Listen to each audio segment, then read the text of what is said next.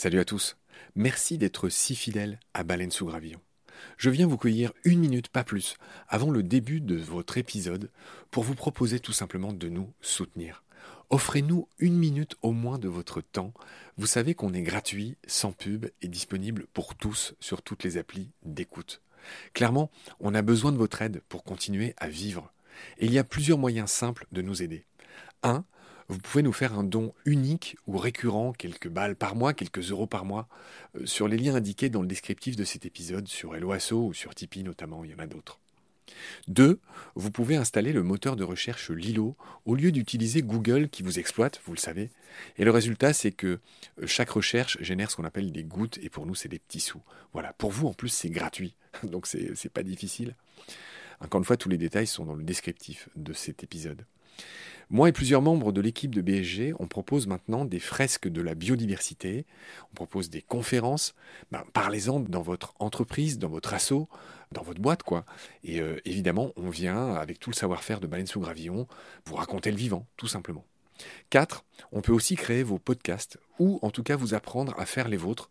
On fait des formations pour ça et euh, bien sûr contactez-nous pour en savoir plus. 5 on cherche un partenaire pour tout l'écosystème de baleines sous gravillon. Et il y a différentes modalités. On en cherche un pour l'ensemble, on peut en prendre un pour euh, un podcast en particulier, ou euh, ce qu'on fait de plus en plus, on peut en prendre un pour euh, une série d'émissions. Évidemment, euh, c'est négatif, c'est moins cher à chaque fois.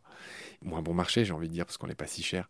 Donc euh, voilà, vous pouvez devenir coproducteur de ce qu'on fait. En tout cas, ben, voilà, prenez conscience que ce qu'on fait est certes gratuit, mais on a besoin de vous pour continuer à exister. Moi, ça fait trois ans que je fais ça sur mes fonds, et là, ben, évidemment, je suis obligé de, faire autre chose hein, pour euh, vivre, sachant que France Culture ne suffit pas à me faire vivre. Voilà. Pour nous joindre, c'est simple, contact at baleinesougravillon.com. Tous les détails sont dans le descriptif de l'épisode. Je vous laisse maintenant retrouver l'épisode du jour. Je vous dis merci, salut, à bientôt.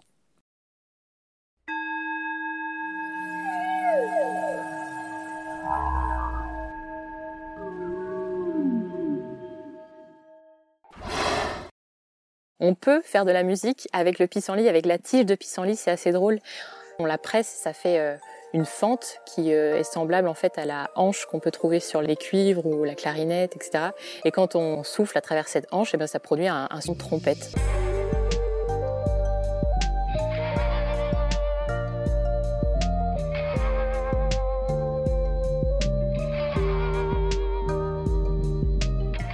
Bonjour à tous. Ludivine de Lamar est naturaliste, basée près de Plohermel en Bretagne. C'est aussi la fondatrice et la présidente de l'association Baleine sous Gravillon, asso à laquelle vous pouvez désormais tous adhérer. Toutes les infos sont sur le site Hello Asso.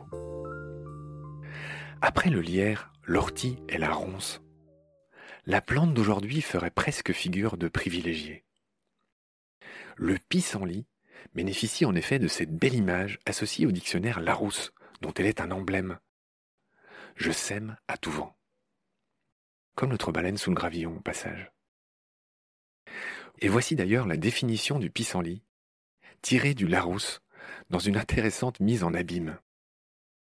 Pissenlit, nom masculin de pis et en lit, composée lactescente vivace très commune, à feuilles comestibles disposées en rosette, oblongues et dentées, à fleurs jaunes réunies, formant des capitules solitaires, aux fruits surmontés d'une aigrette donnant prise au vent.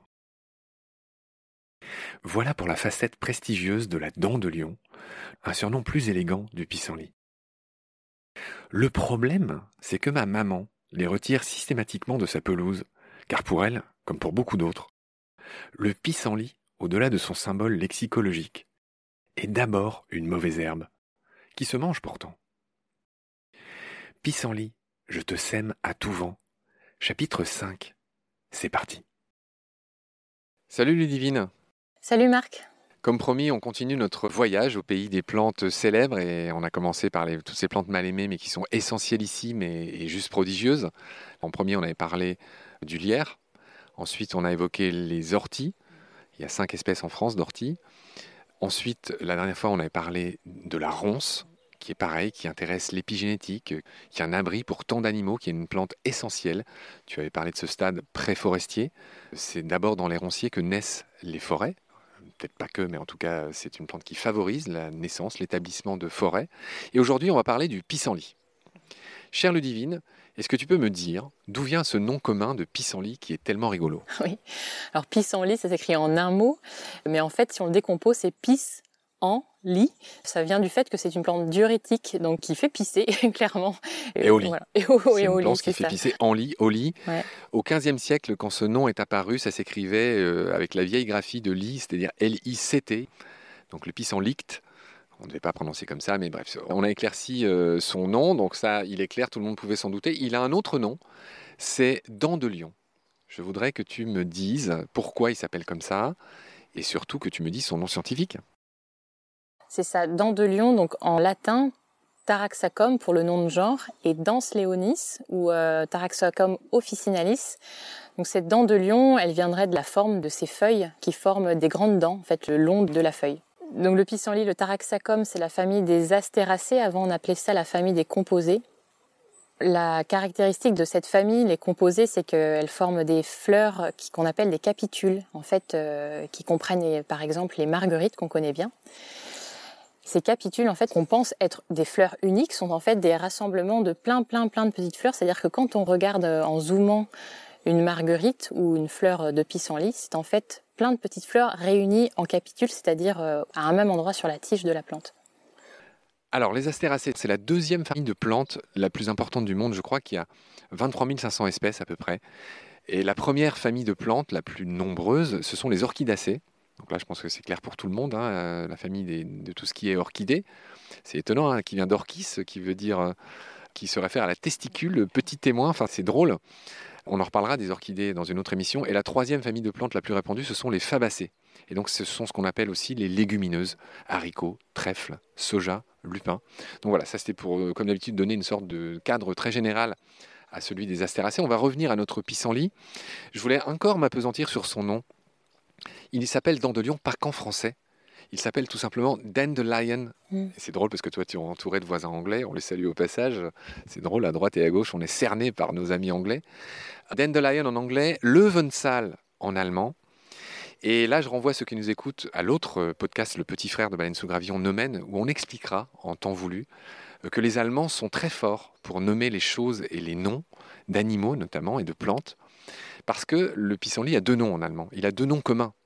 Löwenzahn, la dent de lion. Löwe, c'est le lion, Zahn, c'est la dent.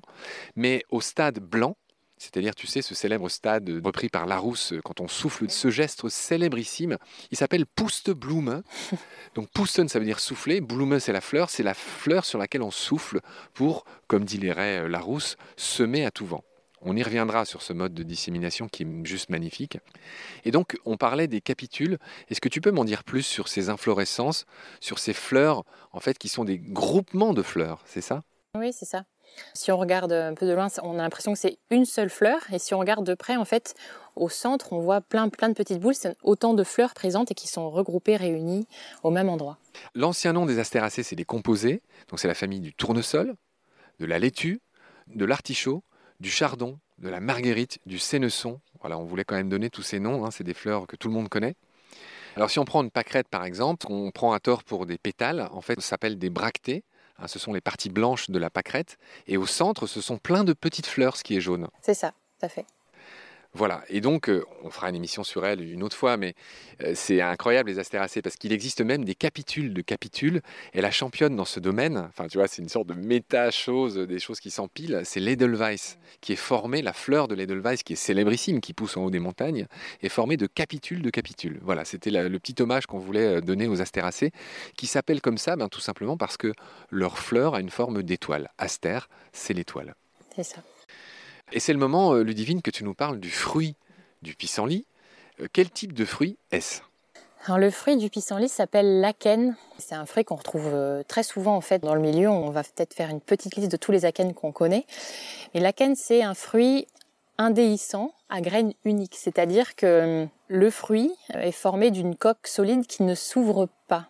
C'est-à-dire indéhiscent, c'est ce que ça veut dire, c'est qu'il ne s'ouvre pas. Par opposition à déhiscent. Un déhiscent, voilà. Ça veut dire qu'il s'ouvre et qu'il laisse s'échapper les graines. Voilà. Indéhiscent, ça veut dire c'est une coque qui s'ouvre. Typiquement la noisette. Typiquement la noisette, c'est ça.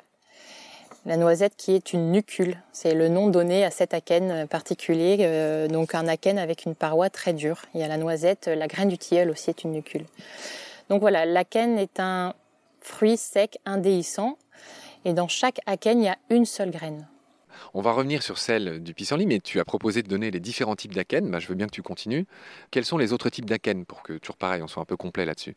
Dans les célèbres, il y a ce qu'on appelle le samar. Donc euh, le samar qui est en fait le fruit avec lequel on joue beaucoup quand on est petit, c'est euh, l'hélicoptère, c'est le fruit produit par l'orme ou l'érable. Donc euh, cette graine avec une petite aile en fait et quand on la lance, ça retombe en hélicoptère en tourbillonnant. Ouais, grand souvenir d'enfance. Voilà. Donc tu as le samar de l'orme et le dissamar de l'érable. Et là, c'est deux samars attachés l'un à l'autre. hein. Oui, c'est ça. Autres akènes célèbres, il y a les chatons des bouleaux. Oui. Il y a aussi euh, ce qu'on appelle le faux fruit qui est la fraise. Oui, Voilà. En fait, la fraise, c'est pas vraiment le fruit. Le fruit, c'est l'akène et ce sont tous ces petits grains qui sont présents autour de la fraise. La fraise ou la partie charnue, c'est en fait le réceptacle de tous ces petits fruits qui restent collés sous les dents. voilà. Donc on aura appris grâce à toi que la fraise est un faux fruit. On va revenir à l'akène du pissenlit qui porte ce qu'on appelle une aigrette, qui lui-même a encore un autre nom. Oui, l'aigrette ou le papu, Le papus. ou papus, on prononce le S, d'accord. Je suis pas sûr. D'accord. Donc en effet, quand euh, cette fleur de pissenlit, elle forme ses, ses fruits, c'est là où euh, tu parlais de la rousse, on a cette fameuse image de cette boule blanche euh, toute euh, duveteuse. En fait, tout ce petit duvet, cette, partie blanche, c'est le sommet du papu, c'est une petite aigrette qui euh, surmonte le fruit, qui est l'akène, et qui va permettre sa dissémination par le vent, l'anémochorie. Oui, on aime bien en parler dans Baleine sous gravillon, tout ce qui finit par corie. On en a déjà parlé mille fois. La zoochorie, c'est la dissémination par les animaux. L'anémochorie, tu viens de le dire, c'est le vent. Et l'exemple type, c'est vraiment le pissenlit. hein. Alors, comme beaucoup d'astéracées, le, le pissenlit, quand on le coupe, produit une sorte de liquide laiteux, en effet du latex, euh, qui doit avoir, une fois qu'il sèche, des propriétés pour cicatriser, j'imagine, euh, la plante, en plus d'être très aigre. Donc euh, voilà quels seraient les rôles de ce latex. Et puis j'avais aussi envie que tu me parles de la musique verte. Toi qui fais des formations, qui t'occupes d'enfants, qui leur explique la nature euh, en long, en large, parle-moi de ce qu'est la musique verte. Oui, j'ai appris ça il y a pas si longtemps. En effet, pour euh, encadrer des animations, notamment avec des enfants, mais même les adultes sont assez friands de ça. Donc, on peut faire de la musique avec le pissenlit, avec la tige de pissenlit. C'est assez drôle. Elle est creuse cette tige en fait, et donc si on la coupe, faut sectionner à la base et juste euh, avant la fleur, on presse une des extrémités entre ses doigts. Et finalement, on la presse, ça fait euh, une fente qui euh, est semblable en fait à la hanche qu'on peut trouver sur les cuivres ou la clarinette, etc. Et quand on souffle à travers cette hanche, eh ben, ça produit un, un son de trompette. Voilà, c'est très. Oui, c'est drôle. Alors, vu qu'on est en Bretagne, là, on est chez toi en Bretagne, dans le Morbihan, près de Plohermel, à Saint-Gobrien. euh, oui, moi, le son du, du pissenlit m'évoque la bombarde. Tu sais, la bombarde des festounos. Oui, c'est ça. Ouais, ça fait un peu ça. Un son un peu rigolo, un peu aigrelet. euh, Ça, c'est la version simple de, de l'instrument, mais je pense que certains s'amusent clairement à faire des flûtes, c'est-à-dire des flûtes de pan en pissenlit? des, des flûtes de pan ou en tout cas des flûtes tout court à bec. Euh, En faisant des petits trous le long de la tige, on peut s'amuser oui, à faire euh, différentes euh, sonorités. Voilà, c'est rigolo. Très bien, Ludivine. Voilà ce qu'on pouvait dire sur le pissenlit. Est-ce que tu voulais ajouter quelque chose? Ah bah oui, quand même, euh, le pissenlit, on peut le manger. On a beaucoup oublié ça, mais pendant longtemps, c'était une plante qui était régulièrement collectée pour alimenter les salades, tout simplement. Les feuilles sont comestibles, surtout quand elles sont jeunes. C'est pour ça qu'il fait partie de notre série. Je me permets de t'interrompre. Le pissenlit, c'est que les gens les arrachent, les gens considèrent que c'est de la mauvaise herbe, alors qu'on peut le manger. Oui, on peut le manger, ouais. et c'est vraiment bon. Ça ressemble à une sorte de roquette. Oui, c'est ça, il y a une petite amertume, mais qui est vraiment très agréable. Et les fleurs sont consommables également. Les fleurs jaunes, Les fleurs jaunes, ouais, on peut les manger. Il y a un petit goût sucré. extraordinaire. Tu voulais ajouter quelque chose sur le pissenlit, Ludivine Euh, J'insiste sur le, sur côté alimentaire de la plante, mais avec les racines du pissenlit, on pouvait également faire des boissons. C'est-à-dire que les racines étaient séchées puis torréfiées et on pouvait faire ce qu'on appelle du café de pissenlit, qui est un équivalent de chicorée ou euh, un pseudo-café, notamment pendant les périodes de guerre, etc. C'était très utilisé. Donc toutes les parties finalement du pissenlit sont consommables, que ce soit la racine, la feuille, la fleur. Petit trésor du jardin. Petit trésor du jardin, tu l'as dit, Ludivine. Sur cette belle conclusion, je vais te laisser et j'aurai le plaisir de te retrouver la prochaine fois pour une autre plante euh, très très très connue, merveilleuse, le coquelicot. Joli coquelicot. Joli coquelicot, mesdames. Joli coquelicot nouveau, en effet. Salut Ludivine, prends soin de toi. À très vite. Salut Marc.